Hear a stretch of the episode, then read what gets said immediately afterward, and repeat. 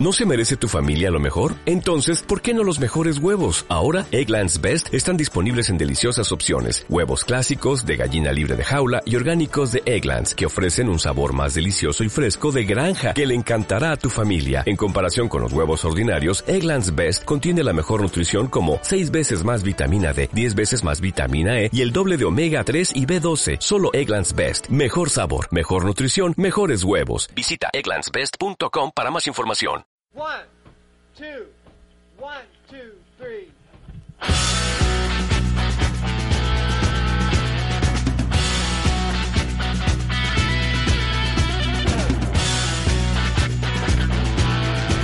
Overtime, el podcast del deporte americano.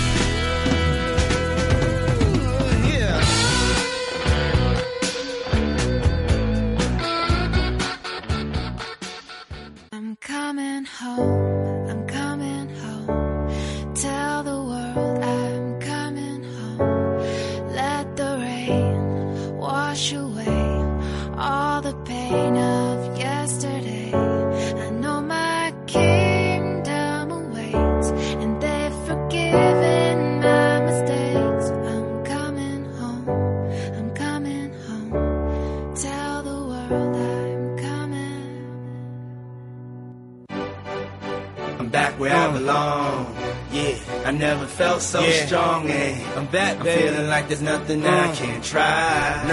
And if you with me, put your hands high. Bienvenidos a la sección de NBA de Overtime Buenas. y Oscar de la Vega. Hey, ¿qué pasa? Inminente eh, final de la, de la NBA en todo su. No sé, de, todo- de todos los aspectos, pues, o sea, de todos los aspectos de, de esa final. ¿Veis quién veis de favorito? Eh, ¿Cómo lo veis? No sé.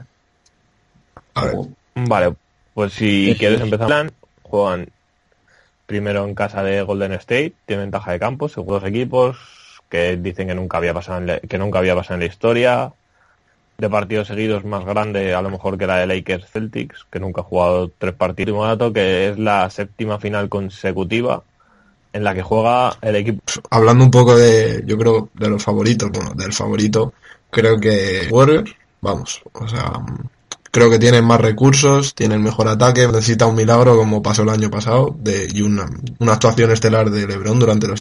Creo que Golden State va a ganar las series. Aunque LeBron esté en modo Dios, creo que con Durant el equipo pega un salto de calidad, un paseo para Golden State, pero yo creo que, que van a ganar las finales y, bueno, pues no sé, tú Oscar, ¿qué opinas? Bueno, yo ya sabes que tiene muchos más recursos, pero sabes que te llevo todos los playoffs diciendo de que eso de que en esta división, que no son los, el quinteto titular, es cuando Cleveland eh, con él dirigiendo y cuatro tiradores abiertos. Porque me parece que es, mm, creo que estaba en estos playoffs encima, por encima del 45%. Y ya si pones a Channing Fry eh, dentro de esos cuatro tiradores y no ni Cleveland ni Golden State Warriors defendiendo a tope, pues que Golden State lo que tiene es que probablemente para mí es, sí que es el segundo mejor ataque, es el que unos son la mejor defensa, que es Golden State, y los otros siendo optimista, por- porque por no decir ya directamente que es una defensa mala la de Los Cleveland. entrenadores de Cleveland. ¿Lo enfocarías a meter más puntos que, que Golden Sí, State? sí, no y esperar que, que los cinco o seis tiradores tengan el día tres todos los partidos. Si tienen esa suerte, LeBron sigue jugando al nivel. Eh, Yo creo que esa es su baza. Y esperar que, que el partido no tenga buena serie, siga con los problemas físicos a la hora de tanto defender como de meterlas. Porque Mm. ha estado por ahí Son Livingston acompañando a los cuatro que, que sabemos el que tiene que van a tener que poner el Guadala para, para defender a LeBron, porque yo al final no veo, no sé si to- no más de sea, como defensor regular y yo es más alto, pero que físicamente no llega no llega al punto de LeBron. Sí, yo, yo creo que, perdón, que Golden State va a defender con, o sea, a, con Thompson a o Corber, depende de quién ponga en el momento, y luego yo creo Sharper, puede ser que con LeBron, casi seguro. Y que se va a rotar, yo creo que, yo creo que se va a rotar. interesa a los Warriors es que esté totalmente fresco para el ataque.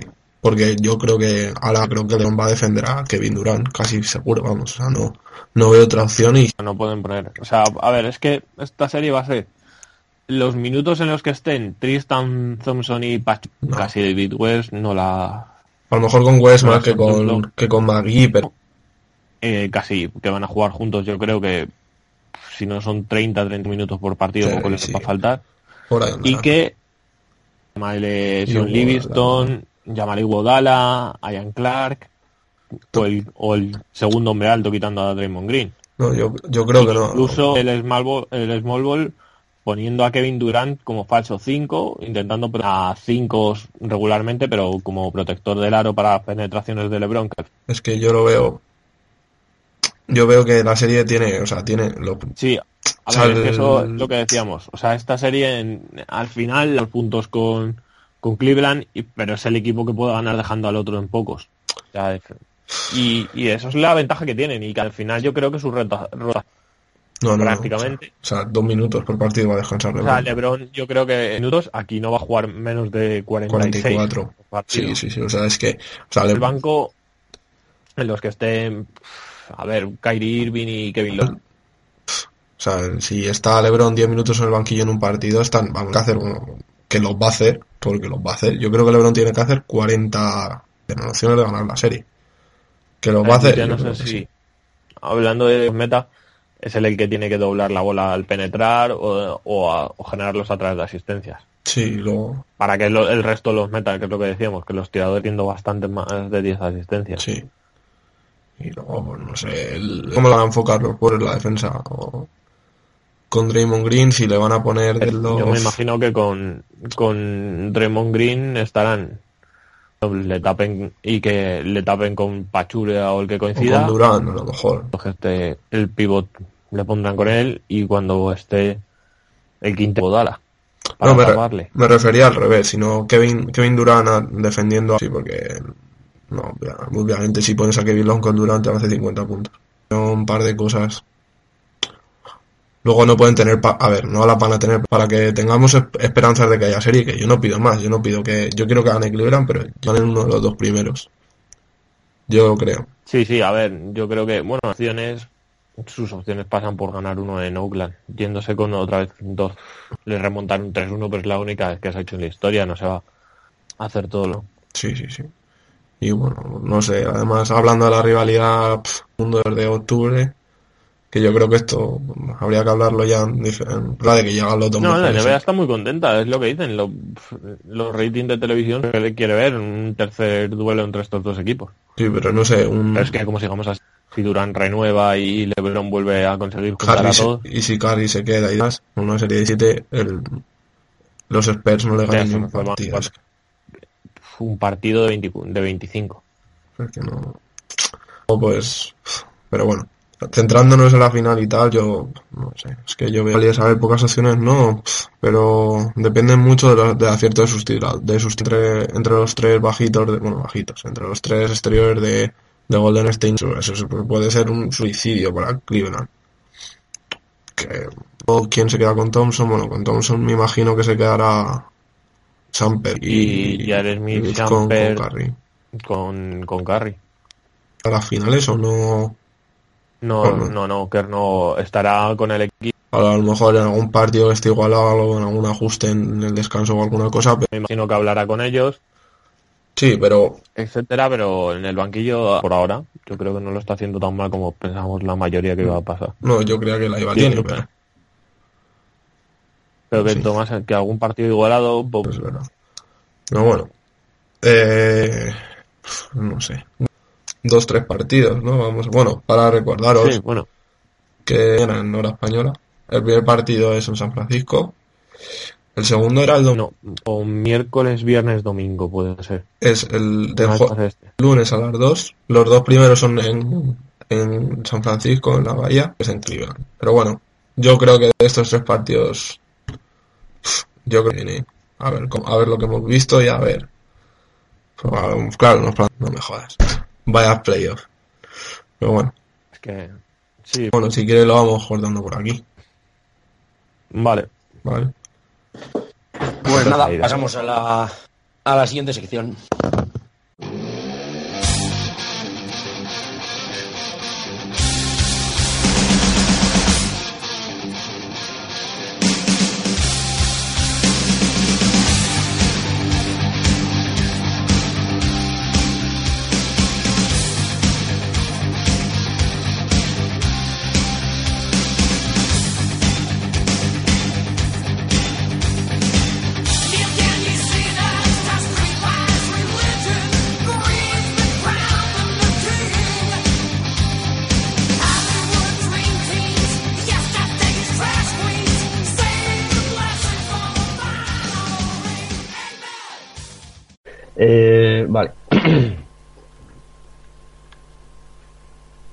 bueno, vamos con la sección de hockey de overtime. Yo soy Eter Castresana y está conmigo Sergio Barbero. Hola a todos. Vamos a comentar el final de cómo acabaron las finales de, de conferencia eh, de la NHL. Empezamos con la conferencia este. Este, Este, este. este, ¿Qué? Este, sí, con la este. Esto es tonto. Lo voy a dejar esto. Eh, que los, los Pittsburgh Penguins al final ganaron por cuatro partidos a tres a Ottawa Senators.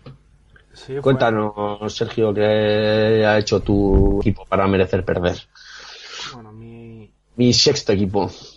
no, mi tercer equipo, en teoría. El primero es Chicago, luego Montreal y, y le he cogido cariño a Ottawa.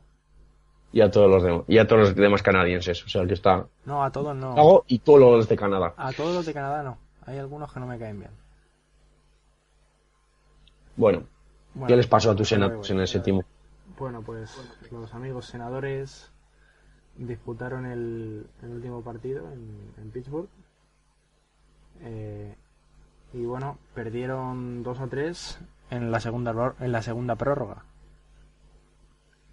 Sí, la verdad es que fue un partido eh, curiosete de, de ver, porque al final, y en un séptimo partido, en dos prórrogas, pues ¿para qué quiere más?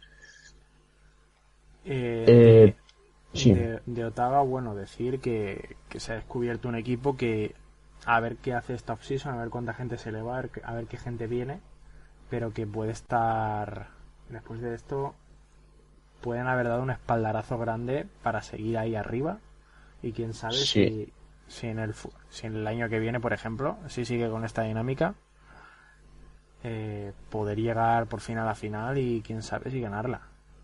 sí, es que, a ver, con poder de un equipo reconstruido, que este año en principio no contaba, eh, que ha hecho unos playoffs que te cagas, que ha mostrado gente que, eh, que eso, que está en progresión, si un año que no esperabas nada eh, has sacado esto, pues si, si sigue construyendo así, pues lógicamente pueden aspirar a todo.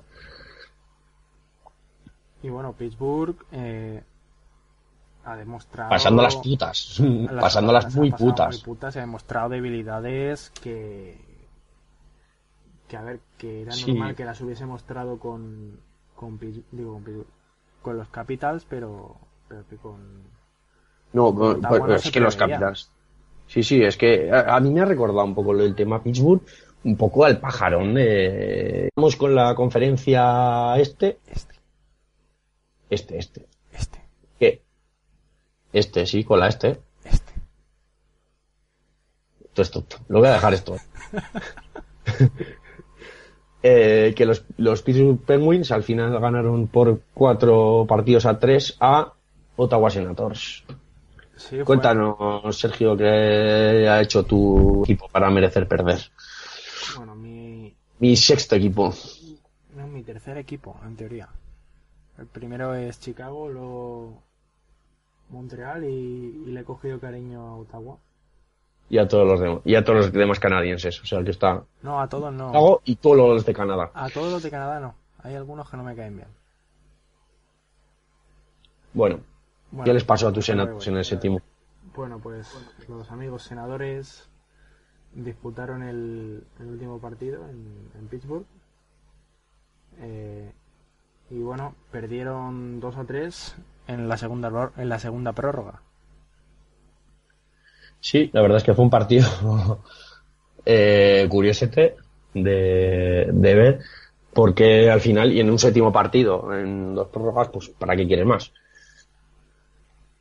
Eh, Eh, sí, de, de Ottawa, bueno, decir que, que se ha descubierto un equipo que a ver qué hace esta offseason, a ver cuánta gente se le va, a ver, qué- gente viene, pero que puede estar, después de esto, pueden haber dado un espaldarazo grande para seguir ahí arriba y quién sabe Sí. si, si, en el, si en el año que viene, por ejemplo, si sigue con esta dinámica, eh, poder llegar por fin a la final y quién sabe si ganarla.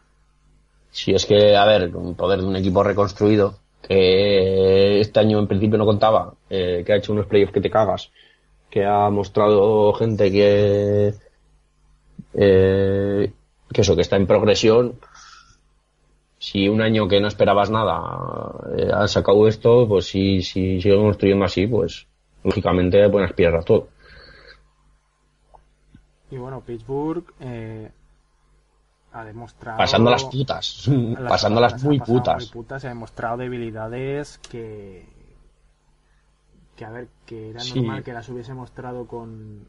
con, digo, con, con los Capitals, pero. pero que con. No, pues, pues es que los. Capitals. Que me recordó un poco a los Blackhawks a otro nivel, porque claro, eh, lógicamente los Blackhawks tuvieron un, un pájaro bastante más gordo. Un poquito más pronto también. Y al final tampoco les ha llegado la eliminación. Pero que, pero que aparte de, de Crosby y Malkin, que son un poco los que han sacado las castañas del fuego, eh, la gente no ha respondido en general como, como han hecho en las dos rondas anteriores. Y eso les ha hecho pasar lo peor contra Ottawa que lo que, de lo que deberían haberlo hecho, porque lógicamente es un equipo mejor que Ottawa. Es que a ver, Ottawa, ya te digo, no se lo esperaba nadie aquí. Ni- Sí, porque y- tiene un buen equipo, pero, pero no está al nivel, lógicamente. A ver, Ottawa quién ha eliminado? Ha eliminado a Boston, que en teoría se preveía un rival más fuerte, más fuerte que ellos. Se ha cargado a- Sí. a, los Rangers, que también se preveía un rival mucho más fuerte que ellos.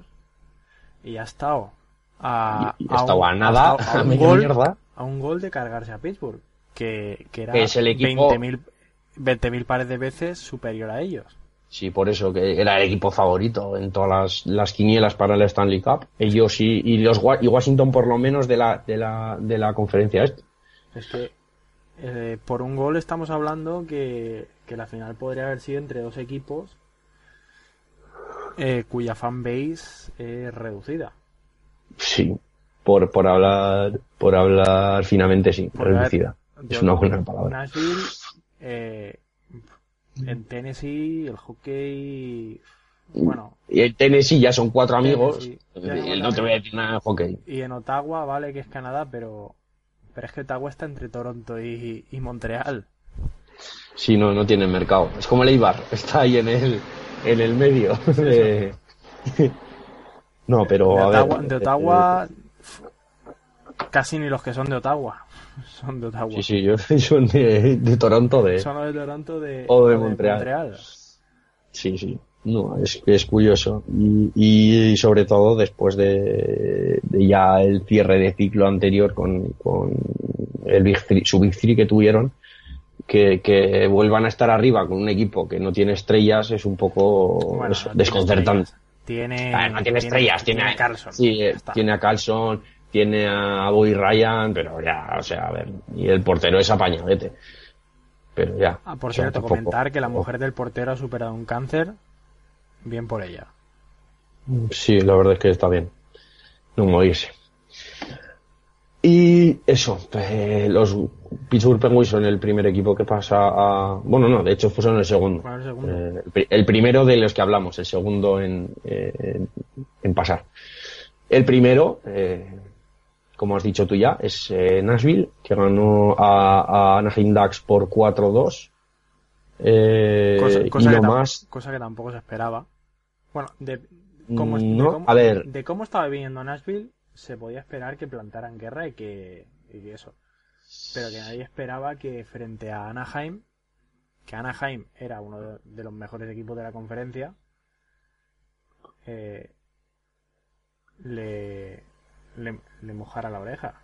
Sí, sí, porque es que, a ver, eh, cuando vemos la semifinal de conferencia, a Nashville, San Luis y Anaheim Ducks en montón, dices, a ver, no sé qué va a pasar aquí, pero el que va a pasar fin, la final de Stanley Cup es el del Anaheim Edmonton. Creo que todos estábamos de acuerdo. Pues va a ser que no. Eh, y sobre todo, en Nashville, lo, lo increíble que tiene es que Rine eh, en esta final de conferencia no ha estado tan fuerte como anteriormente. Y el equipo ha seguido aguantando y ha seguido tirando. Hombre, es que Lo cual me parece increíble. Es que Rine tuvo cuatro partidos espectaculares, que con eso eliminaron a Chicago y, y de ahí a, vivi- a vivir del, a vivir de la renta. Que ese, es- ese Sí. es el hype que lleva el equipo. Sí, sí, eh, pero Rine, eh, eso, el nivel no es tan alto. A ver, joder, obviamente es un porterazo. Y ya hablaremos de Rine en la, en la, en la Stanley que, hostia, bien, ¿eh? Eh, eso, que, que, que no está nivel super élite, super, no ni metosas, porque no me vas a meter un gol. Eh, eso es lo más espectacular, que encima has ganado a Anaheim en su juego, en, su- en el juego de meter más goles. Que es lo más, lo más acojonante que, me- que me ha dejado. Sin tener, tiene estrellas Nashville, pero joder, Anaheim tiene, en principio, sobre todo ofensivamente, tiene muchísimas más armas. Y es que es eso. Básicamente es. mm, cuan- yo recuerdo haber hecho un, un artículo cuando, cuando escribía más asiduamente en Sport Betting USA sobre el factor campo en, en las ligas americanas. Y, recuerdo un dato que era que en la mayoría de, ellas, eh, sí, normal, el, el que tenía el factor más probable de, de pasar siempre era el que el, que- el primero y luego decreciente hasta que llegaba al cuarto y quinto o las posiciones de wildcard en cada liga en que ese factor era era menor que el del primero pero era alto también Es ya más alto. Mm. eh, Y ahí te dice toda la situación mental. Por eso tampoco es de, a ver, es de extrañar porque que le metan 4-0 a Chicago, el, el último equipo prácticamente, el último equipo que entra en playoff, pues... Pero eso tiene, a ver, eso tiene una explicación para mí, lógica. No sé si real, pero lógica para mí. Es decir, los equipos que, que más en racha se supone que entran son, son los que más enchufados llegan a los playoffs. Y esos son los que más han competido eh, en las últimas jornadas. Y lógicamente, eh, los equipos que más han competido son los primeros, o sea, primero, segundo, no sé qué, por ser campeones y por seguir la ventaja de cancha, y los últimos, porque son los que más han visto con el agua al cuello y han tenido que apretar las últimas jornadas. Que eso yo, yo lo explico así, no sé si será o no, pero, pero me parece lógico. Yo- porque siempre. Yo, eh, yo lo explico por el, por el factor mental. Es como... sí, men- mentalmente también, es, sí, co- lógicamente. Es como sí. los equipos que, por ejemplo, una Final Four de baloncesto, ya sea de la Euroliga, de la... del- te digo de la Euroliga porque es lo que, es lo que yo más veo y de lo que entiendo. Un equipo que, que pasa, que la semifinal eh, la tiene perdida, un rollo así olimpiacos, y gana la, y gana la semifinal, así de medio churro, y luego la final, aunque el equipo de enfrente sea superior, eh, es todo cuesta abajo. Sí, es como. Es como ya he hecho lo más difícil que podía hacer. Y Ya aca- está, y esto acaban me parece hasta fácil. Pues es- Sí, eso es lo- sí, sí. Puede, ser eso. Eso se puede teorizar mucho, además, sí.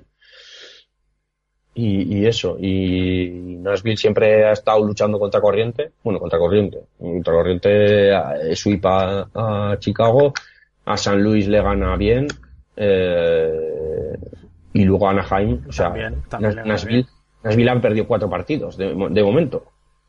Bueno, ya veremos, cinco con el primero de la Stanley Cup, pero bueno, eh, 4-0, 4-2, 4-2. Solo ha perdido cuatro partidos, a lo tonto. Entonces eso, eh, que eso, que, que- que- que es una sorpresa ganando a Anaheim así y, y desde luego para la final de la Stanley Cup pues se espera que pueda poner en muchos aprietos a, a Pittsburgh. Y bueno, ya pasando a la final, Sí, el primer partido se disputó el lunes a la noche. el lunes por la noche. Eh, sí que se está empezando a seguir la tendencia habitual y Pittsburgh le metió 5-3 a Nashville.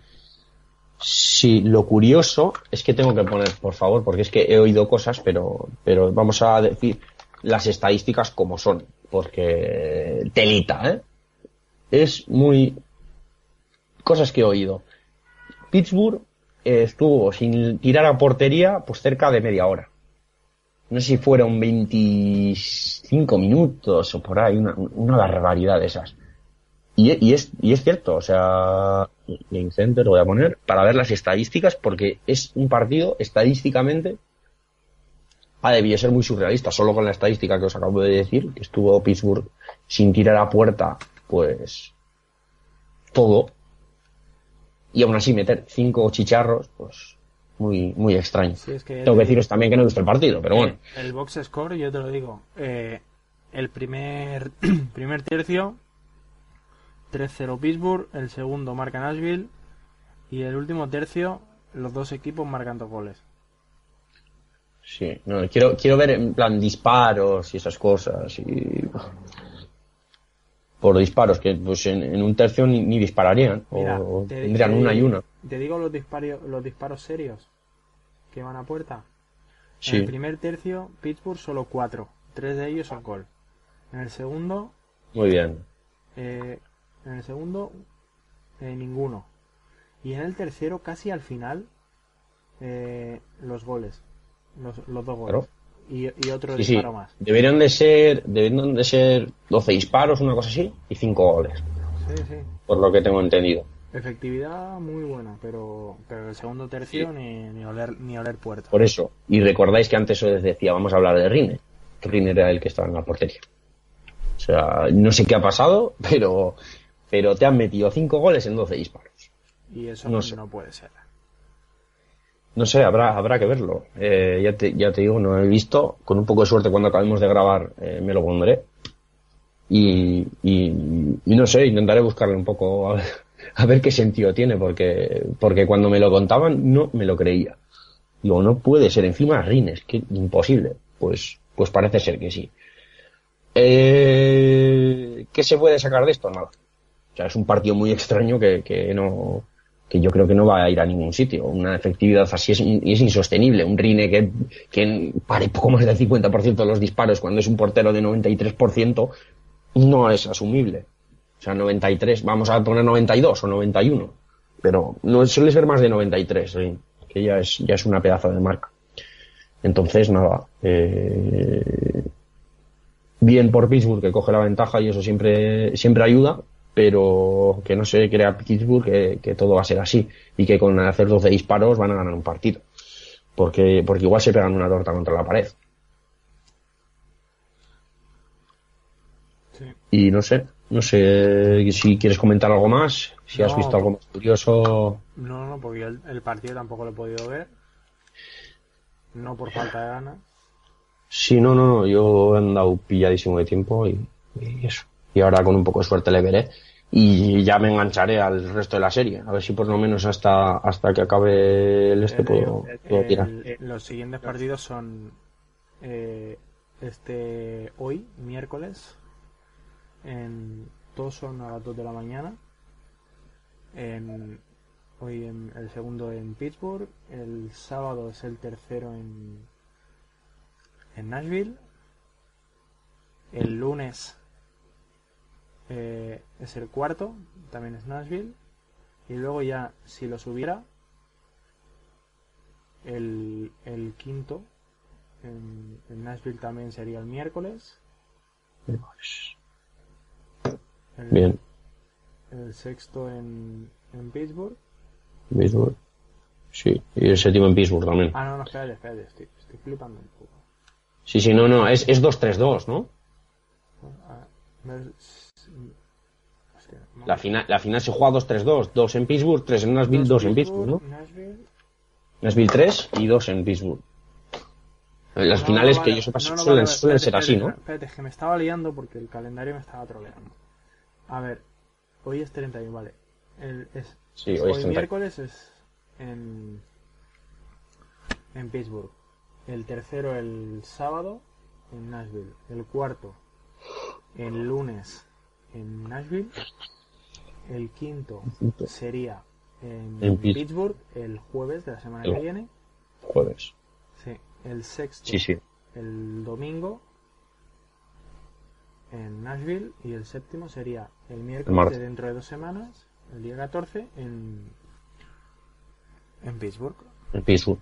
Eh, eso, pues nada, seguramente entra, el siguiente programa será a mitad de serie o, no, o al final si es un sweep, que esperemos que no y que tengamos, que tengamos guerra. Y nada, claves a partir de ahora, pues que rine. Rine. Que, rinda. Porque, pero porque ya no va a valer lo de no, es que Rine, bien, no, Rine tiene que estar no estelar, pero cerca de estelar para que Nashville pueda conseguir la Stanley Cup. A partir de ahí, si hacen lo que han estado haciendo hasta ahora, yo creo que, que pueden plantar perfectamente a, a Pittsburgh cara, y, y poder y pueden llevarse la Stanley Cup, pero pero eso pasa indudablemente por, por un buen rendimiento de Rine. Sí, totalmente. Así que nada, eh, nos vemos a media serie esperamos, esperemos y que llegue esto a 7. Just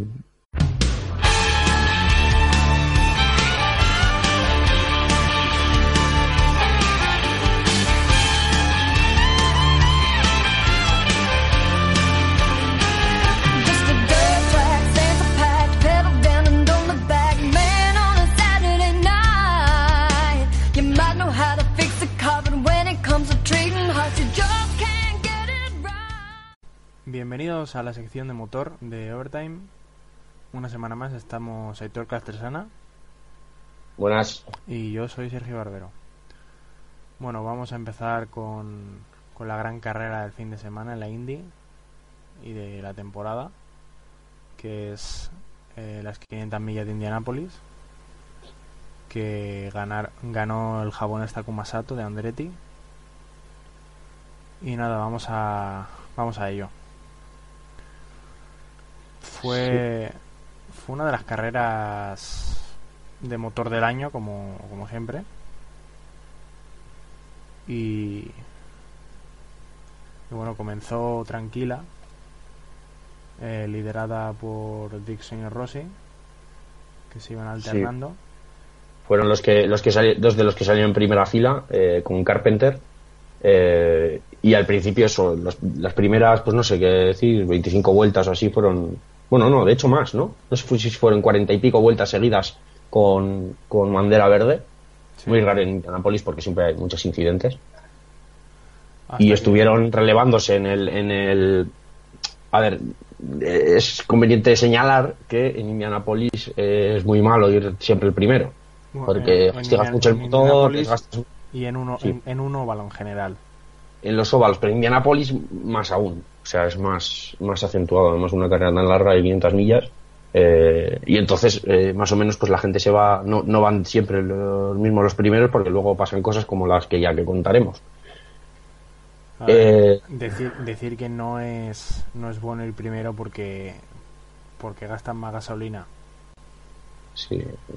Y también más desgaste de neumáticos, más fuerzas el motor. Evidentemente, ya- veremos que tiene, que tiene sus consecuencias. porque si, si vas en y- tráfico no tienes no tiene, no hay resistencia al aire. No Sí, te, además- no te ponen la resistencia. no. Además, los coches, al revés que, que los Fórmula 1, los Fórmula 1 en- con aire sucio funcionan peor. Porque, porque están hechos así. Y en los, los coches de Indy están hechos para correr en grupo. O sea, funcionan mejor en rebufo que, en- que normal. Así que eso, eso, eso es importante. Para entender también la carrera, los constantes relevos, que hay veces que, que parece que se dejan adelantar, es lo, es lo lógico. O sea, a nadie se le ocurre liderar las 200 vueltas y ganar, porque si además tampoco vas a llegar no vas a conseguirlo. Y bueno, eh, siguiendo, eh, dijimos que, que, un- que hubo un periodo muy largo de bandera verde, pero cuando llegó la bandera amarilla llegó a lo, a lo grande. Eh, Jay Howard eh, se pasó en la curva 1, eh, se chocó contra el muro y al rebotar se llevó por delante a Scott Dixon, que salió volando por encima de él, por encima de Castro Neves, eh, chocó contra la valla, casi le revienta la cabeza a un, a un bombero, a un fotógrafo, no sé quién estaba, al lado de una valla, un fotógrafo era. A lo de la valla, o sea, fue, se metió el ostión padre. Recordar que eh, Dixon pasaba por allí simplemente. Sí, simple, eh, estaba Canan, creo, delante de él, que le libró por poco, pero Dixon no pudo, no pudo, porque le venía de fuera hacia adentro. De hecho, si el spotter hubieran dado, yo creo que si el spotter hubieran dado listo, podía haber, eh, por el interior, o sea, por el exterior le podía haber librado. Pero él intentó pasar por dentro porque, en, su lógica, él iba más rápido que Howard, porque Howard ya había chocado contra la valla y rebotó. Y, y él pensó que le, que le iba a dar tiempo a ir por delante, pero no. Eh, Howard iba más rápido de lo que él pensaba y se lo llevó por delante. Con, con la carrera, bueno, fue un golpe muy grande, estuvo parado mucho tiempo en la pista, eh, se sacó incluso bandera roja eh, para porque había que reparar la valla, lógicamente eh, con la valla rota, que bueno, no hemos dicho, se rompió la valla, había que reparar la valla para que la pista fuese segura y eh, y eso eh, y luego se reanudó la carrera pues no sé se hicieron luego unas vueltas de, calentamiento y sobre la vuelta 55 se volvió a reanudar la carrera bueno deci- ah, y, también decir que, que ninguno de ellos eh, sufrió grandes no fue como Burde que le tuvieron que operar o cosas así simplemente eh, salió por su propio pie Scott Dixon que fue el que se llevó la peor parte y Howard pues también salió al momento eh, allí Howard no le, no le pasó absolutamente nada eh, y bueno, ellos dos se tuvieron que retirar, solo hubo dos retiradas en este, en este accidente. Luego, eh, después de esta bandera roja, los Andretti empezaron a, a tener protagonismo. Eh, Hunter Ray, que había hecho una mala clasificación, no, llegó al Fast Nine y, y con su remontada poco a poco consiguió más o menos sobre la vuelta 70 ponerse en el liderato. Alonso también, tras una mala salida, consiguió remontar unas posiciones y, y al final, más o menos sobre la vuelta 70, eh, estaban los cuatro Andretti principales, vamos a decir, que son Hunter Ray, Alonso, eh, Alexander Rossi y Takuma Sato, estaban en las cuatro primeras posiciones relevándose en la punta. Sobre todo los que más carga tuvieron fue- fueron Hunter Ray y Alonso, que es los que más vueltas lideraron incluso eh, Hunter Rey y Alonso se vieron bastante fuertes, intentaron sobre la vuelta 90 o así intentar escaparse, pero claro, eh, llegaron más cautions, llegaron más problemas y al final pues fue vano el, intento de escaparse. Era demasiado pronto en la carrera, no quedando más de, de la mitad de la carrera era fue muy muy osado. Sí, es que fue muy raro porque eh, hubo como una locura de, pero no solo de los Andretti, de todo, de todos en general, de todos los pilotos. Sí, sí por lo de la lluvia dices, ¿no? Sí, Pero- sí. pero- que, que seguramente sea por la lluvia, sí. Se comentaba que era por eso, empezaron a atacar como locos, em- lo que suele pasar sobre la 120, 130, empezaron a hacerlo en la 80. Porque Sí, había amenaza de lluvia y, y por, por decir, claro, si llega, si completaban 101 vueltas, a partir de ahí, tal y como estuviesen, si se paraba, así se quedaba. Sí, por eso la gente en la vuelta 80 ya empezó a esto, porque debía haber una nube bastante cerca del circuito. Debía de pasar alguna bastante, rozando bastante el circuito y la gente estaba pues a la, a la expectativa, lógicamente, a ver si esto, y empezaron a tirar todos como locos para estar delante. Que eso también eh, a los Andretti les afectó especialmente, otros pilotos fueron más pacientes, como le pasó, por ejemplo, a, a Juan Pablo Montoya, o, o el mismo Takuma Sato no se volvió tan loco, aunque sí rodó adelante, pero, pero no se volvió tan loco. Eh, y eso, en principio, a ver, lo de la lluvia, en principio se daba para las 11 de la noche aproximadamente, hora de allí, no, hora de aquí, perdón, las 11 de la noche. Y la carrera acabó a las 10, así que no, no hubo ni, ni eso, ni cerca. Pero, pero la nube esa yo creo que hubo un, un momento de locura. Eh, Hubo un accidente también, más o menos en la, en la vuelta 100, con Conor Daly y Jack Harvey, que, que llegaron a, a estar cinco coches. No sé si pasaron en paralelo, pero bueno, en paralelo pasaron dos o tres. Alguno no iba a pasar y se, se, se pegaron los dos contra la, contra la valla. Sí. Y bueno, yo creo que esto es un poco el, el principio de la carrera y ahora empezaron los problemas.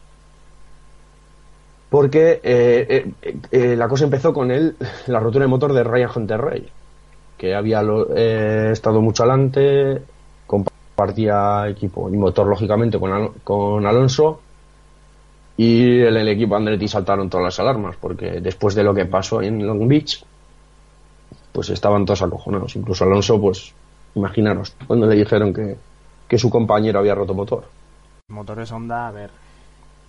eh, se, se dijo que, a ver, que los, los equipos son, que, que llevan motor Honda le, pidi- le pidieron expresamente a Honda que le diera un motor con mucho más potente que los Chevrolet, aunque fuera menos fiable.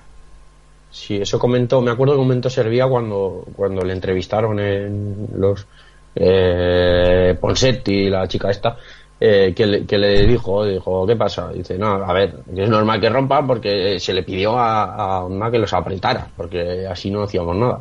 Y por lo menos así alguno gana. Que en este caso, por ejemplo, se ha conseguido ganar, que es, que Y- es la idea, el equipo gane. En una entrevista que le hicieron, no sé si en el ASO en el Marca, que leí hace poco, un par o días antes de la carrera, a Montoya, Montoya lo dijo, eh, arriba van a estar los Honda que sobrevivan y los Chevrolet. Porque los Chevrolet van a aguantar. Sí, los Chevrolet aguantan, ya, ya se ve, si no hubo, no tuvieron ningún problema ninguno. Aparte de lógicos accidentes. Problema es que, el Eh, problema es eso, sí. si llevas un Honda es una lotería. Claro. Va- vas a ir más bueno. vas a ir más rápido, pero ya se vio que además que la clasificación eh, lo arriba eran todo ondas creo que se, en el en el Fast 9 creo que entraron tres Chevrolet dos o tres todo si, tres como todo Honda si el único Chevrolet era Power. sí Power eh, y creo que Canan también entró en el top 10 no, No, que, no, que no, es- pero no, y me, no, me parece que, el, que Carpenter también llevaba un Chevrolet. sí por eso que eh, creo que son esos tres Canan eh, Carpenter y ya lo diré Power. Will Power, eso es. Eh, nada, luego hubo un accidente entre Charlie Kimball y, y Zach Beach. Ah, no, eh, No, problemas mecánicos, petar- perdón. Petaron motor también. Sí, sí, Zach Beach y, y, y Kimball, que son los dos ondas, si no me equivoco, también, muy bien.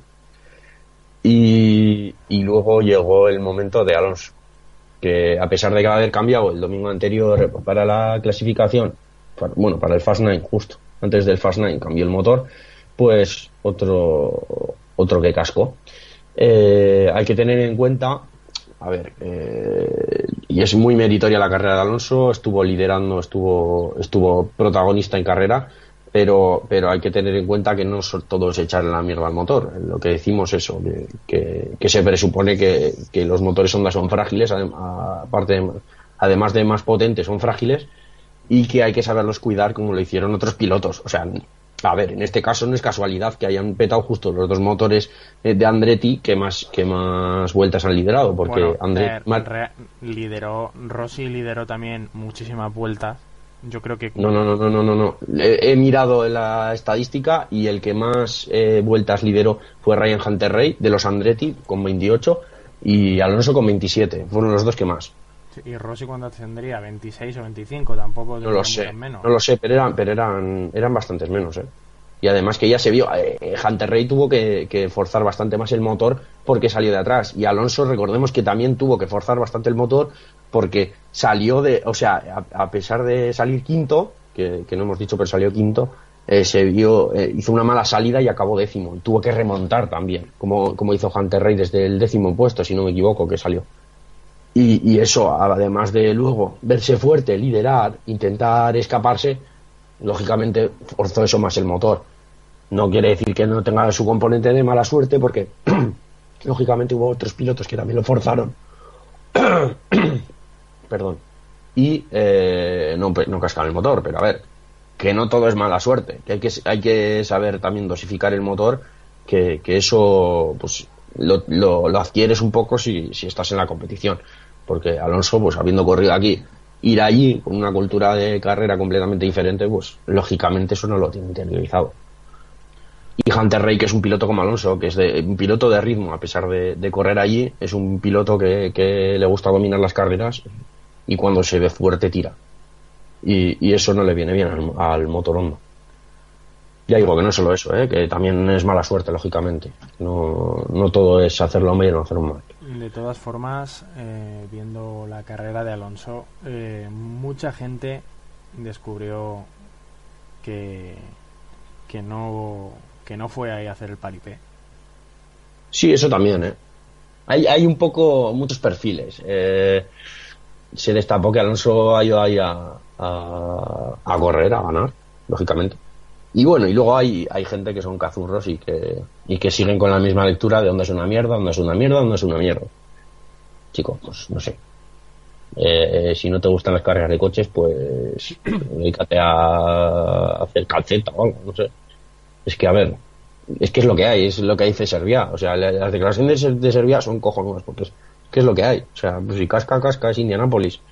Vas a- vas a- va a venir la gente que no ha visto nunca esta carrera a decirme lo que es normal, lo que no es normal es en esta carrera. No. Fíjate de la gente que sabe y, lo que dice. Y ya está. No tiene más. Y, simplemente es, es- hay, hay que hay que hacer méritos y hay que hay que estar en la carrera. Me refiero. eh, eh, hubiera sido muy bonito ir una vez a Indianápolis y ganar, pero es muy difícil. Lógicamente, sobre todo si nunca has corrido allí. Pero yo creo que si el coche lo hubiera aguantado, que le aguantó bastante, o sea, porque Sí. le, le petó prácticamente al final, quedaban 20 vueltas. Sí, pero al final ya se vio que no, que le costaba mucho Sí, adelantar, ¿eh? Yo creo que final, ya sí. tenía No, no, pero- fatiga pero ya el motor y... El, el motor, sí, yo cuando al final iba noveno, por ahí, se le veía que le costaba mucho. Igual el motor antes de petar de golpe, eh, Sí, ba- perdí, bajó. perdí algo de rendimiento, sí, sí, sí.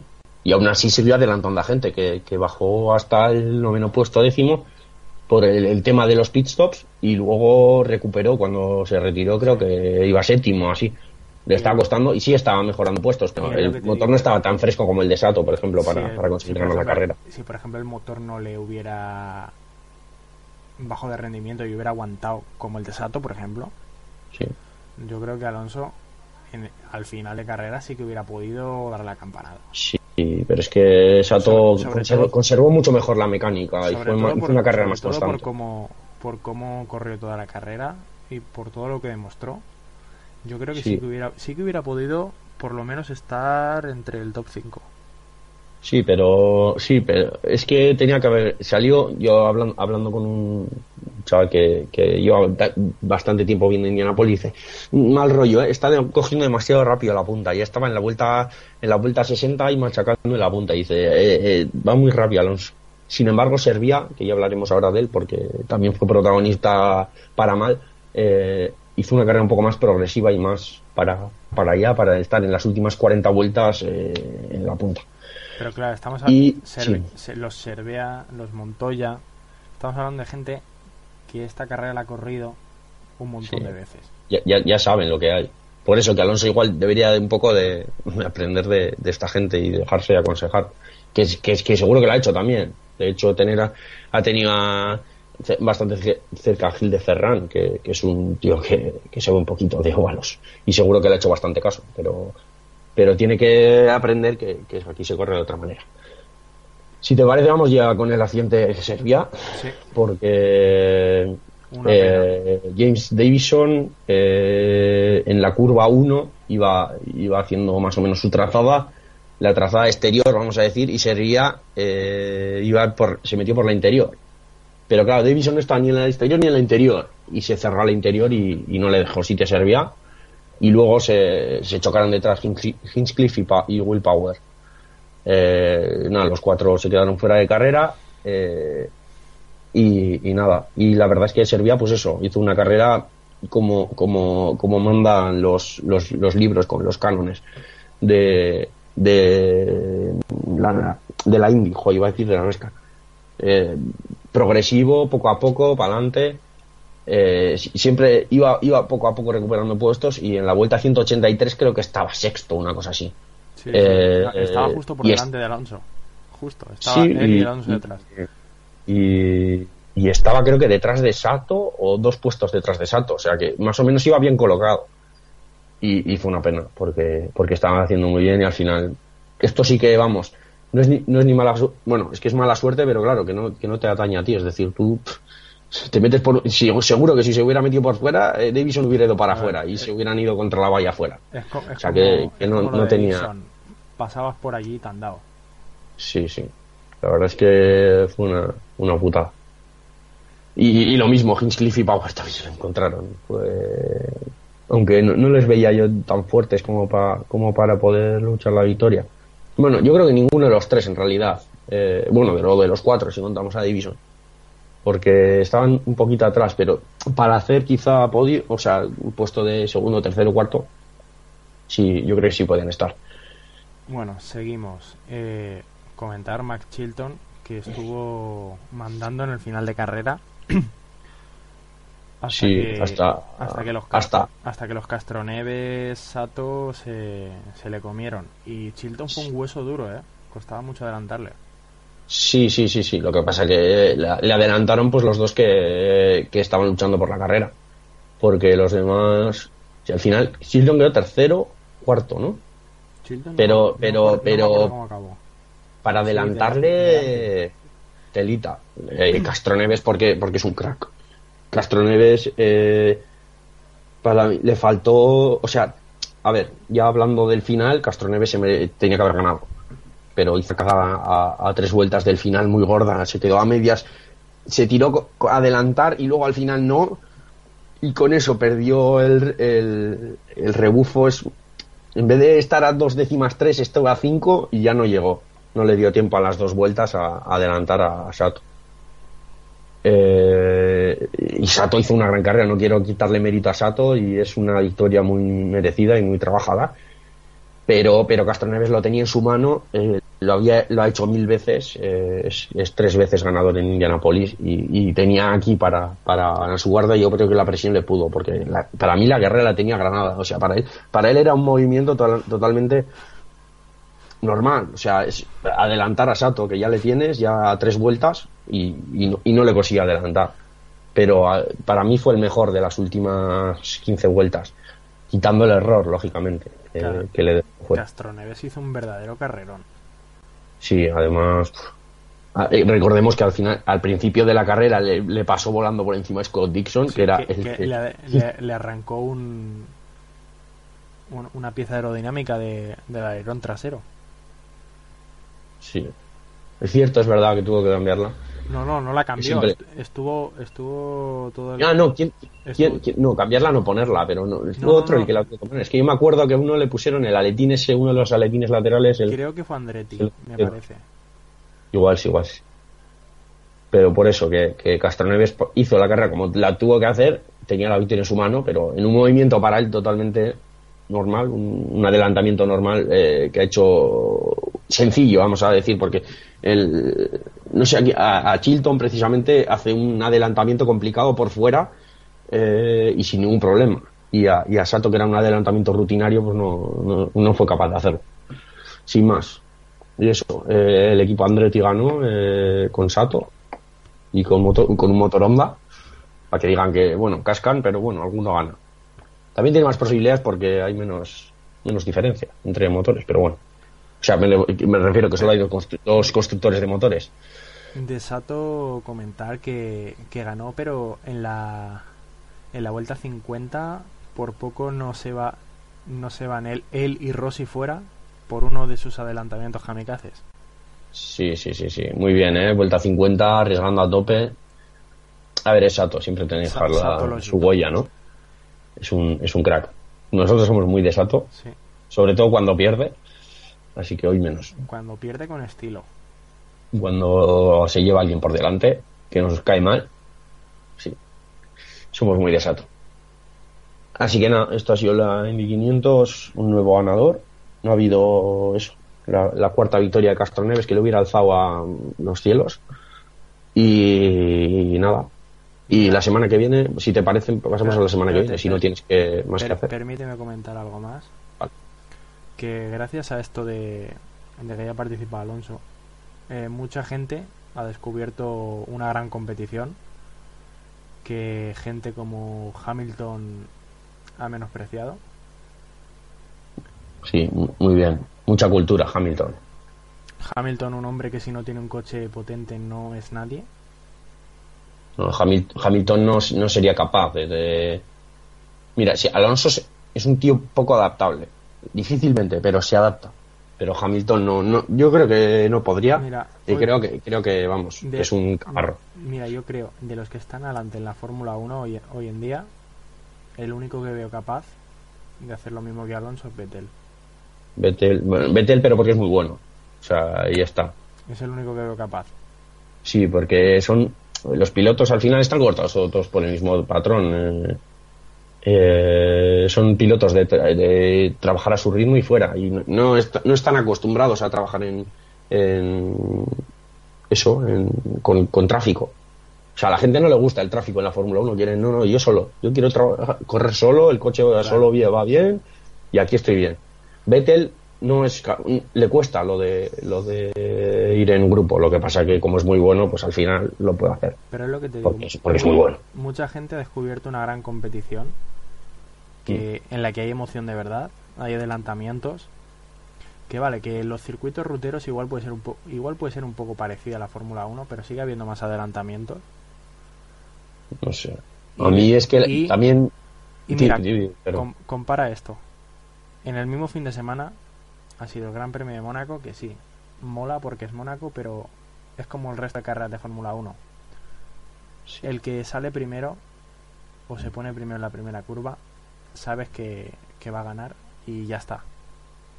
Sí, hombre, es que Mónaco es demasiado pequeño. Por ejemplo, Long Beach eh, es un circuito urbano, pero que da un poco más de posibilidades. Pero, pero Long Beach, los urbanos de la Indy son, an- son anchos. son grandes, son grandes, Long sí, sí, son tipo americano. Luego Aquí el- los urbanos, las urbanas son, son cajas de cerilla. Claro. En Estados Unidos son grandes. A ver, Que ya hablaremos del de la semana que viene, que es otro lugar. El de San Petersburgo es. Bueno, es que es un aeropuerto, un aeródromo.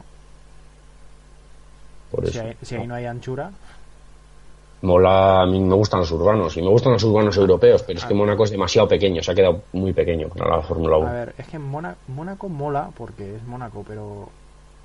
Sí, pero porque es. Mónaco. Para ver una Yo, yo- carrera. yo la carrera de Mónaco es como una procesión de un circuito que me encanta porque es buenísimo. Lo que pasa es que sabes que sabes qué es eso. Vas a ver rodar coches por un circuito, ya está.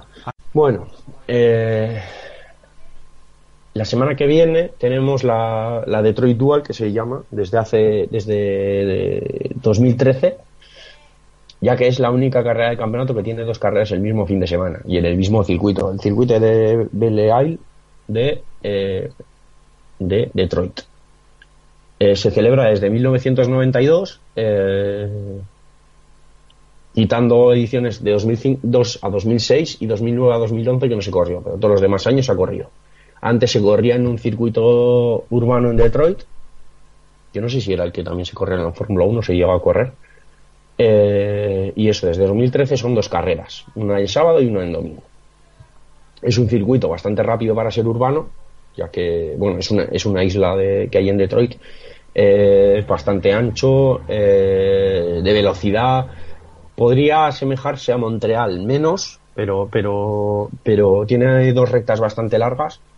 Y luego tiene dos, dos, dos, dos secciones de, de velocidad lenta, eh, pero que, vamos, que son de dos o tres curvas y, y es, y es, en general es un circuito muy rápido. Eh, circuito ancho, como hemos dicho, posibilidades de adelantar.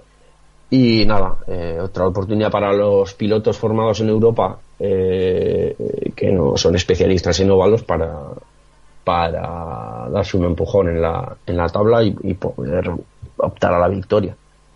Digo que si haces un buen fin de semana y en las dos carreras calificas bastante arriba, pues puedes, puedes pegar un buen pellizco a- en, el, en el campeonato. Bueno, pues este fin de semana también, el, domingo por la noche, fue la Coca-Cola 600 en Charlotte. Y bueno, vamos a ello. La carrera más larga del calendario de la Copa NASCAR. Y vamos a ello. Eh, pole para Harvick. Sí, sí, sí, la verdad es que por fin ha conseguido, creo que es su primera pole de la temporada, eh, que está teniendo muchos problemas con, con el- la adaptación al Ford, que a principio de temporada parece que andaba bien, pero, pero le está costando mucho, e incluso en los circuitos que es especialista no, no puede estar adelante. Y, y nada, y bueno, de Harvick, para hablar un poquito de él, porque no sé, me parece curioso, es que además ayer buscando eh, le pusieron el mote de Dominator en su momento. O sea, de Dominator, perdón, de joder, de Closer, perdón. Quita eso. Sí lo voy a quitar yo. Le pusieron el apodo de Closer. Porque eh, lidera muy pocas vueltas y conseguía, conseguía las victorias. Y ahora es al revés. Lo, lo Dominator, eh, bueno, yo le, le- he puesto en el río como Dominator porque muchas veces domina las carreras o lidera muchas vueltas y al final no consigue ni una victoria. Sobre todo en años anteriores, que es, que es curioso. Y, y en esta carrera, pues yo creo que ni apareció. Yo creo que lo único que apareció pues, fue para para eso, para la pole, porque lo demás estuvo bastante tapadito. Y eso es una verdadera mierda. Liderar mucho y luego al final no capitalizar. Es... Que es muy. Joder, eh, parece que, te lo juro, ¿eh? cuando cambió de Richard Childress a Stuart Haas, o sea, que con, el 29 era la hostia. No aparecía, llegaba al final, ¡pum! Vez, que llegaba, vez que ganaba. Y, y con. Y con. Desde que lleva con Stuart Haas es al revés. Suele dominar a veces y luego al final de las carreras desaparece. Es súper extraño, no sé, no sé qué le ha pasado. Pero bueno, no sé. eh, supongo que será la madurez o yo que sé, o que ya tiene 41 palos. Eh, eso, des- desde el principio Martin Truex y Kyle Busch fueron los que, los que llevaron un poco el ritmo de- del bloque. Sobre todo Kyle Busch al principio, Martin Truex cuando se empezó a hacer un poco de noche y al final Truex acabó de las 400 vueltas, acabó con más de la mitad liderado, creo que 240 o así, lideró Truex. Y, y bueno, el tema del accidente, ¿no? Lo, lo viste. Eh, vuelta 25, Keselowski y Elliot. Eso supongo que, que habrás visto, ¿no? Que, que eh, debió de. No sé, no sé quién fue, que dejó. Que dejó aceite en pista y Elliot lo pisó, tuvo que ralentizar y fue por, por el interior y, y nada, que Selowski no le vio y se lo comió en, en, en la serie de recta con curva de, del trioval, por así decirlo, el- el- en la meta. Sí, sí. Y sal, sal- bueno, no, sal- no saltó, pero sí, no, sí saltó, pegó un buen salto eh, Kieselowski, no al nivel de Scott Dixon en la, en la Indy, pero bueno. Y, bueno, el primer stage se lo llevó Kyle Busch.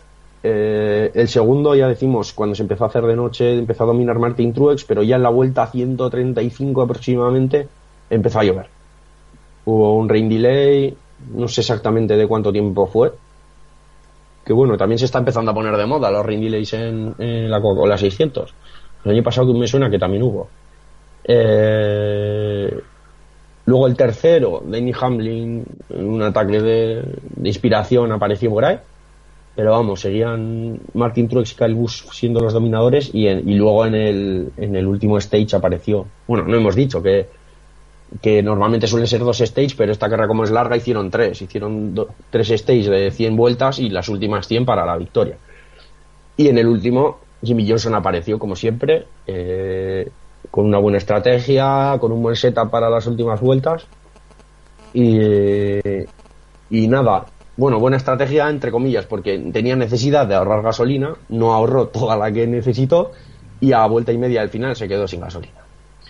Y la carrera se la llevó Austin Dillon, que iba segundo, que también hizo un gran final de carrera. Eh, y nada, y después de 18 años el número 3 volvió al Victory Lane. Que digno heredero no, eh, el hecho es ese, que, que el número 3 estaba en el, en el Victory Lane.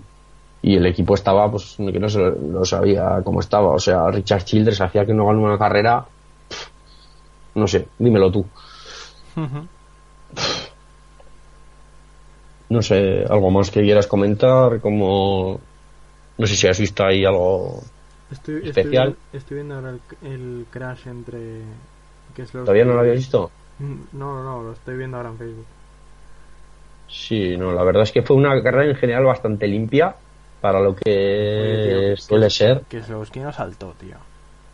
Sí, un poco sí, No, me saltó. no, a ver, no, saltó. No, no, no, no, no, no. A ver. Un poco. Joder, a ver, no al nivel Dixon, pero un un pum. Pues una buena hostia. Pues él iría a 100, a 320 o así. Y, y Mola como salen llamas del coche, de, de la rueda de Elliot. Sí, sí. La verdad es que sí. Eh, y él iría a, pues no sé, a 100 por hora o así, a 60 millas. Pero el otro iba a, a casi 200. Es un ostión padre. Y lógicamente el coche se levantó un poco de adelante. Vamos a decir, no saltar, porque de atrás en sí no se levantó. Pero de adelante sí se levantó. Y Elliot, pues eso. una locura. Un, un golpe bastante fuerte. No les pasó nada a ninguno de los dos, pero bueno. Y eso, la verdad es que fue una carrera bastante sin incidentes, no hubo muchos muchas flags, lo único el, el rain delay. Y eso, y que al final yo creo que ganó pues el que más, el que mejor cogió el ritmo al final de esto con una estrategia adecuada. Digo, porque Jimmy se quedó, fue demasiado optimista con la, con la gasolina. Ese es el problema de liderar tanto y quedarte sin gasolina. O sea, liderar Sí, sí. tanto te hace quedarte sin gasolina. Sí, y, y- y eso, que al final, si, si haces una estrategia, pero puedes ahorrar soltando antes gas o lo que sea, pero tenía a Dillon que estaba a, a 3 segundos, 4, estaba muy cerca y no, no consiguió. Porque si le tienes más lejos, puedes empezar a soltar antes, no sé qué, y más o menos ahorras, porque tienes. En un super speedway no, pero en un, en un circuito como, como Charlotte que, que necesitas frenar en las, en las curvas en las curvas peraltadas, por así decirlo. Bueno, las peraltadas, sí. Eh, puedes soltar acelerador y, y ahorrar, pero no, no, tu- no tuvo ese margen para, para hacerlo y, y ya digo, o sea, con menos de dos vueltas se quedó sin gasolina. Y eso, si te parece, vamos a la previa de la semana que viene. Venga. Eh, que van al, al A Dover. Dover. estado la de Maryland. No, Maryland no, es, es Delaware, Delaware. Delaware. Delaware. Delaware. Sí, sí, Maryland es Baltimore. Se me ha ido la pinza. Están al lado, eso sí. Sí, sí, están cerca. Se me, ha, pero ido, se me ha ido la pinza. eh, Oval de una sí. milla de cemento. cemento, cemento, cemento, cemento. O sea, eh, yo, creo que, que es que no, no, es que, a ver, Bristol, ¿sabes? O sea, Bristol es cemento, pero eso es, eso es la. Este es cemento de como hay en los caminos de, de pues, rurales, vamos a decir, por aquí, en cualquier sitio que puedes ver. O sea, es cemento que, que es una locura. Se le llama la Monster Mile. No sé si es por eso, por la, por, por la calidad del asfalto, del asfalto, de la superficie. En este caso no es asfalto. Eh, es, es que es una locura. Eh, no, no suele haber muchos problemas, pero tú ves los coches, yo creo que llevan una suspensión muy blanda y todo porque tienen muchísimos baches. Eh, es un circuito eso de una milla, dos rectas paralelas conectadas por dos curvas de radio largo, tipo Bristol, imagínate Bristol, pero el doble de largo, más o menos. Sería una cosa así. Eh, menos banking que Bristol, tiene 24 grados, pero tiene bastante banking y tiene dos líneas de carrera, interior y exterior. Y, y nada, eh, la línea interior sobre todo tiene muchísimos baches y es muy cerrada y hay que echarle unos huevos de la hostia para meterse por ahí. Además de los huevos que hay que echarle al circuito en general, porque es, es una pasada. Eh, a pesar de tener cemento, no tiene problemas de agarre, más eso lo que digo los parches, que otra cosa. Eh, se corre dos veces al año, que bueno, esto se- ya se corre en, en diciembre. Y eh, uno de los grandes especialistas es Jimmy Johnson. La estadística es abrumadora. De los últimos ocho años, solo en dos no ha ganado una carrera en, en Dover. Una de las dos, quieres decir. Una de las dos, sí, sí, sí. Y es que en un año, de hecho, consiguió las dos, que fue en 2009, consiguió la victoria en las dos carreras de Dover. Y en los, y en los otros siete años restantes, solo en dos no ha conseguido una victoria. En los otros ha conseguido, ha conseguido siempre al menos una victoria. Que es, a ver, eh, lo que decimos, que más o menos decimos 36 carreras, ganar 6 en una temporada es muchísimo. Pues imaginaros que más o menos ha estado ganando el 50%. Eh, 36 de 36 es una sexta parte. Estamos diciendo de eh, una de cada dos, no una de cada seis. Es una estadística abrumadora y, es, y eso hace que, que, vamos, las apuestas por Jimmy Johnson siempre sean siempre den mucho muy poca rentabilidad porque porque es un auténtico especialista en el circuito. Y, y eso, eh, hay que apostar yo creo que por Jimmy Johnson y yo diría personalmente que van a volver Hamlin y Logano quizá y Keselowski que han estado un poco más apagados. Yo creo que, que va a haber que echarles un ojo porque porque tiene pinta de que van a, sobre todo en este como under the radar apostaría por Logano.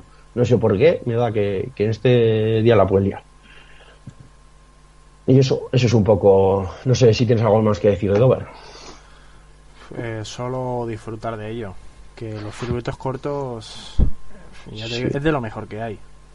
Sí, lo que pasa es que también hay que tener en cuenta que muchas veces las carreras son un, son un tostón muy, muy rico. ¿eh? Sí. En Dover. De los circuitos cortos es el que más porcentaje de carreras aburridas tiene. Que hay que decirlo también. Eh, no os lo perdáis porque verlo un poco, o sea, es, es un circuito espectacular de ver, pero luego al final muchas veces se hacen, las carreras se hacen eternas. Es que Insoportable. a, a mí, a mí lo que me hace gracia es un circuito tan corto, tan pequeño, Y claro, ves a todos los coches ahí en fila prácticamente que, que no caben. Sí. Y es que es, es muy curioso. Sí, por eso que al final luego tienes que, aunque aunque en la NASCAR en los circuitos cortos sí que puedes escaparte, ¿no? Como hablábamos en Indy. O sea, tú en, NASCAR puedes conseguir sacar sacar hueco fácilmente sin forzar mucho el motor, porque los motores son más robustos también. Eh, son de más cilindrada y más no, no suele romper un motor de NASCAR muy pocas veces.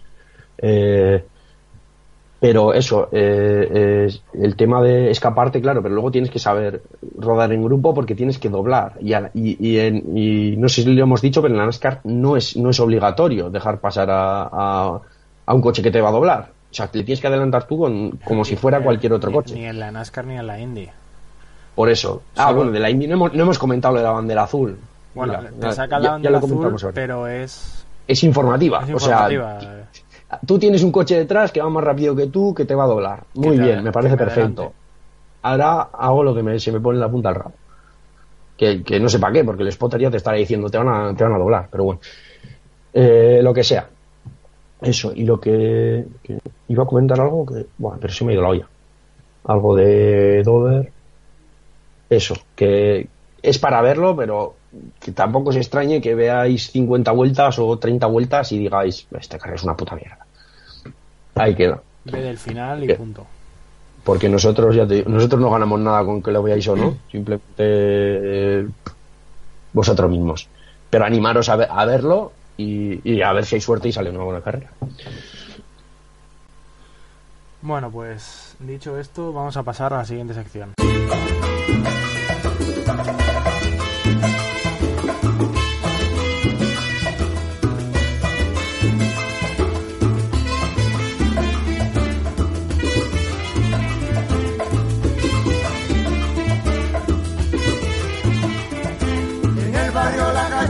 Se ha formado la corredera. En el barrio La Cachimba se ha formado la corredera. Allá fueron los bomberos con sus campanas, sus sirenas. Allí fueron los bomberos con sus campanas, sus sirenas. Ay, mamá, ¿qué pasó? Ay, mamá,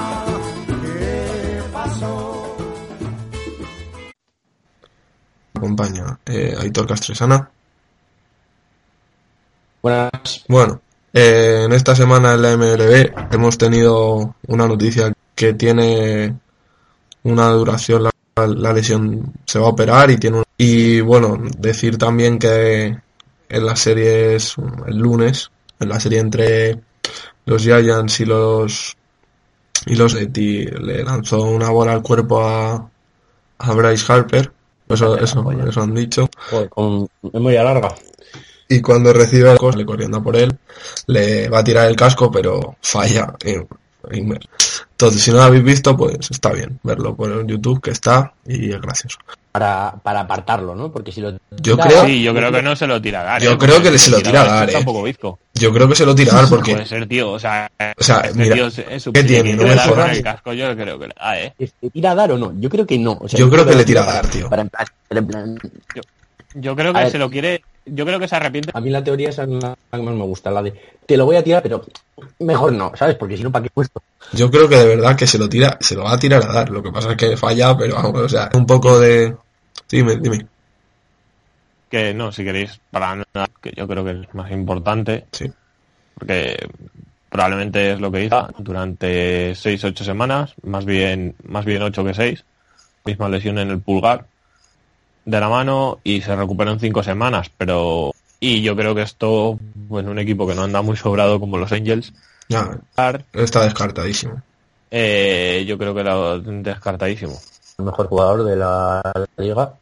Eh, eh, estuve viendo ayer que estaba en 380 de media bateo y casi, sea, no, no sé, de slugging no sé qué tendrá, pero mínimo 800 y andará en 1300 de y, y eso, eh, juntando eso con que no tiene nadie más, pues, Los- o sea, por eso. Hablando de un tío que recordemos No, que pero además me 25. refiero, aparte de ser una estrella, que este año verdaderamente está haciendo un temporadón. Que hay algunos, hay algunos jugadores que es que recordemos que este- estamos hablando de un chico que con 26, 27 es MVP de la liga. O sea, es que este es que- tío, si- si se retirase ahora, probablemente ya iría, o sea, para que la magnitud del jugador que es. no tengo el criterio, o sea, el de la, el de que no sé cómo se valora, no sé hasta qué nivel más o menos tiene que llegar un jugador en otros deportes que conozco más, pues es que lo que ha hecho ya, para mí valdría. Otra cosa Sí. ya digo, el criterio. Sí. Que, que, que otro, que otro año más, pues, por tema out, y, y no levantan cabeza, bueno, llevan sin levantar cabeza mucho tiempo. Y bueno, si queréis pasamos ya a hablar un poco de actualidad, Ah, como sabemos hacer, un poco de la mala racha de los Red Sox, que no es sí, o sea, no es un equipo que esté por debajo del 50% ni nada. Mm. Una de las decepciones de la liga, porque hablamos a principio, siguen a tres partidos de los Yankees, que han bajado un poquito el ritmo. Y... Pero vamos, Y vamos, o sea, los, los pitchers yo creo que están a un alto nivel y los da que es división. eh, Sí, no, que, eh, y, y recordemos que estamos hablando de un... No sé, me da del turno de bateo. O sea, eh, No, empiezan tus, Sí, tus muy bien, pitchers empiezan a pero- hacer las cosas bien y, y los bateadores dicen es poco perder, lo pero es que, es lo que dices. mantienen a todo el equipo. O sea, a todo. O sea, Sí, por pero hombre, no eh, a pues, nivel de Young que el año pasado, que Ya. Es un buen pitcher Chris que y ya está. Chris Sale sí está jugando muy bien, Eduardo Rodríguez este no hizo tan mal partido, No, se comió cuatro carreras, creo, en seis entradas. no en todas, bastante bien. O sea, que, eh, que Kimbrel está intratable, no, lo siguiente este año, que no están a, sobre todo bateando todo lo fuerte que deberían. o sea, al final van a llegar los Red Sox. Eh, porque están, porque, porque Sí, hemos dicho, los están. No van a hacer, y vamos, yo creo que, que va a ser cuestión de tiempo de que, de que peguen el salto. Ahora- Ahora mismo, si, si te dicen qué equipos y Red Sox por delante de sus divisiones, y yo creo que ahora mismo ya hablamos un poco también de Cleveland, que también está jugando un poco eh, por debajo del nivel que esperábamos, pues es que ya le sacan muchas victorias. Eh, Houston es decir, bien, los Astros quizá no sean inalcanzables, pero los demás, o sea, yo creo que americana. O sea, sí, pero el, el único que le puede hacer sombra son los Astros, luego los primeros. Ponce en una los programas de un mes y los Yankees más mal que bien, no, sí, no es lo que decimos, todos esperamos que los Yankees compitan a, a Boston con la suficiente diferencia respecto a Nueva York. división de Cleveland, yo creo que es la, de la- o sea, tiene rivales muy flojos. Claro, es lo que hablamos, que van a quitar muchísimas victorias entre ellos. Entonces, pues ya veremos. Por ejemplo, luego yo creo que Cleveland va, a- va a seguir despertando, va a despertar y va a empezar a ganar Cleveland. partidos. el mejor equipo de la, de la central, ¿eh? O sea, no, no hay mucho, no hay mucha discusión. Vemos que va a pasar como con Orioles, pero más que Ervin Santana no va a mantener el nivel que no va a mantener las tres las tres aperturas que ha hecho que han sido una animalada. O sea, eh, es irreal, totalmente, el, el rendimiento que están teniendo ahora. O sea, me refiero a real porque lo han hecho, pero irreal extrapolable. Que se ve que no, Recordemos que hace un, un par de años que yo. O sea, se- tiene pinta de que se les va a hacer la, más larga la temporada, pues al final ya los venían ya, ya haciendo las cosas bien en la última offseason, entonces pues los Red Sox cuando, cuando les pillen pues les van a adelantar por la derecha también. de los dos últimos equipos en jugar las series mundiales, los que han lentizado mu- mucho lo que se esperaba de ellos. O sea, se esperaba por nivel, pero no están, no están al final en esto y les está dando mucho a los De los Cubs. de los Cavs. Que Sí. yo creo que, que la rotación les está pesando este. Eh, Lester está haciendo una temporada terrible. Terrible. Arrieta no, Arrieta. O sea, porque yo creo que Arrieta está peor que el este.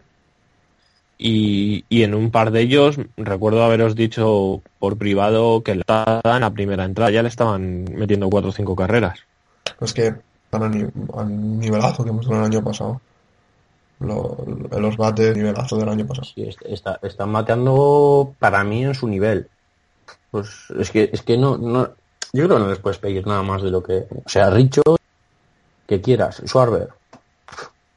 No, yo creo que para mí, fondo, y puede tener una, un pico y patear bien y luego bajar. Pero el, el- de que era un equipo que, que, por ejemplo, en el tema de los pitchers, yo me acuerdo que y si no bajaban era- estaban estaban rondándolo. Y este año entre los ya, si no están en 5, están por encima. Lo- sí, los- sí, es que lo que, lo que tiene Hendrix, o menos, Por, por ejemplo, El, la- la- el, el Leicester el año pasado creo que anduvo en 2.50, 2.60 y luego los demás un poco por encima, peroAo este- estaba estoy mirando el año pasado. las estadísticas de A bateo. pesar de no, tener, no contar con Schwarber. Sí, el año pasado mirando las, en carreras, los Caps son el octavo, en el octavo mejor octavo. Y el año y el año pasado yo creo que eran en el más menos ya en prontísimo se pusieron con más de 100 de diferencia, Y en era, que era un animal. ejemplo, Y este año ya hablamos de que no. en era, por ejemplo, eh, los Caps. Están eh, en esto, pero sí que están mucho peor que el año que pasado, que es lo que decimos. Sí, no, O sí, sea, claro. tienen el año pasado. No. Que tú veías el año Ya, pasado jugar a los Caps y en cualquier entrada lo pueden remontar Sí. y que y dejar al Ya. equipo en que no les vuelva a hacer ni un hit. Y este año no te dan esa sensación. no, no. Están, están peor. Es que no, bateadores sólidos, sólidos, sólidos no tiene ninguno. No, sí, además, depende. un bateador de ra- rachas. Eh, Baez batea también cuando le da la gana. Schwarber no te quiero contar nada. va a acabar el, el año en Chicago o por lo menos si no en- porque defendiendo es un absoluto desastre Sí, porque es un absoluto un agujero o sea ha tenido momentos cómicos este año muchísimos mm, siendo factor para nada por ejemplo, otro, entonces otro dato de los Caps. gastando. Otro, Eh, bueno, si me per- permite, Lison lo hacía bastante bien. Que haya jugadores, por ejemplo, eh, Pujols en su momento, por ejemplo, es un caso, a rendir. Bajaban, vi una comparativa de los números que tenía y era una pasada, la diferencia. Eh, eh, lo hacía bastante bien. Y, y yo creo que, que se le puede aprovechar ahí. Y, y lo pueden vender como tal y sacar algo, algo bueno por él. Porque está, está visto que el, que el experimento... Eh, perdón, Alison. No, sí, que bueno, iba a decir que los Caps eh, son el tercer peor equipo de la Nacional. Solo peor los Giants y los Padres. En ataque. Ah, eh, tiene la base, pero bueno. Sí, sí, eso es de, la, de las rachas, que nunca, nunca han construido eh, un, una- un- como para ser continuo. Y claro, cuando los pitchers te funcionan y tienes bombarderos que te y juego, Juego de llenar pues bases. eso, un juego que, que todo el rato está. Una serie para el fin de semana y lo dejamos por hoy. esta semana también Sí, yo creo que a partir del jueves. Bueno, sí, a partir del jueves, la serie pues yo eh, de mañana, el jueves eh, termina. hay Dodgers Sí, termina esa serie. que además es a, a las 8 menos cuarto de la tarde y es muy buena hora. Y si queremos ser un Orioles Red, Red Sox, Sox. yo creo que está muy bien. Lo pudo verse el duelo de Texas entre Astros y Rangers, que van unas cuantas. El Brewers Dodgers, que ya hemos Sí, hablado que. Milwaukee está haciendo muy buen de, de dominante. Sí. Y bueno, pues. Aitor, ¿tú has visto algunas? ya ha dicho Oscar un poco todo lo que hay. Eh, así que nada.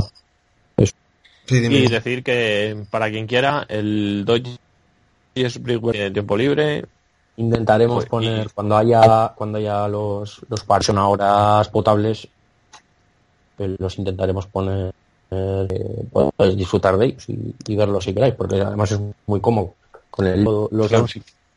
pero son, son los Los mismos ¿no? sí. cuando cuando dan el de YouTube y el juego, yo creo no. Sí pues nada Sí, bueno, pues venga. hasta la semana que viene Hasta la semana que viene, chicos. Ah,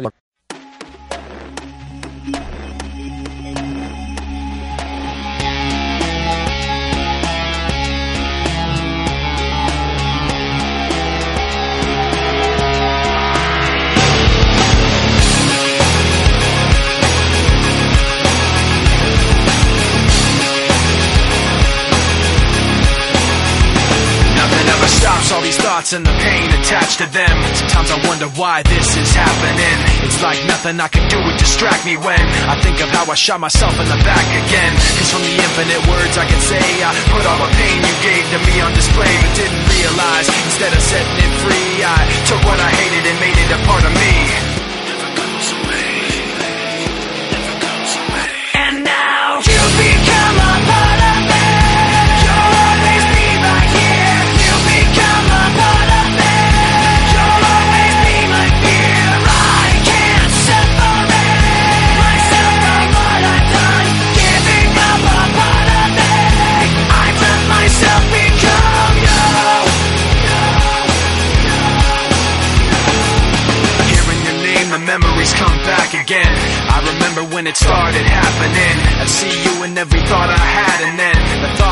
Found words attached to them. And I knew as they escaped away, I was committing myself to them. And every day I regret saying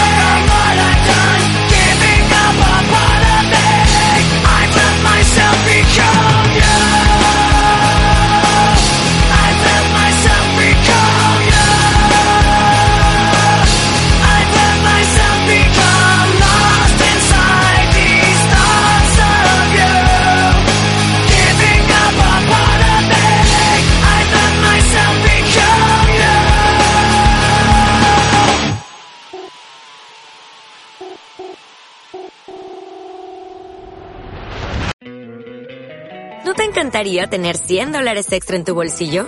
Haz que un experto bilingüe de TurboTax declare tus impuestos para el 31 de marzo y obtén 100 dólares de vuelta al instante. Porque no importa cuáles hayan sido tus logros del año pasado, TurboTax hace que cuenten. Obtén 100 dólares de vuelta y tus impuestos con 100% de precisión. Solo con Intuit TurboTax. Debes declarar para el 31 de marzo. Crédito solo aplicable al costo de la presentación federal con TurboTax Full Service. Oferta sujeta a cambios o cancelación en cualquier momento.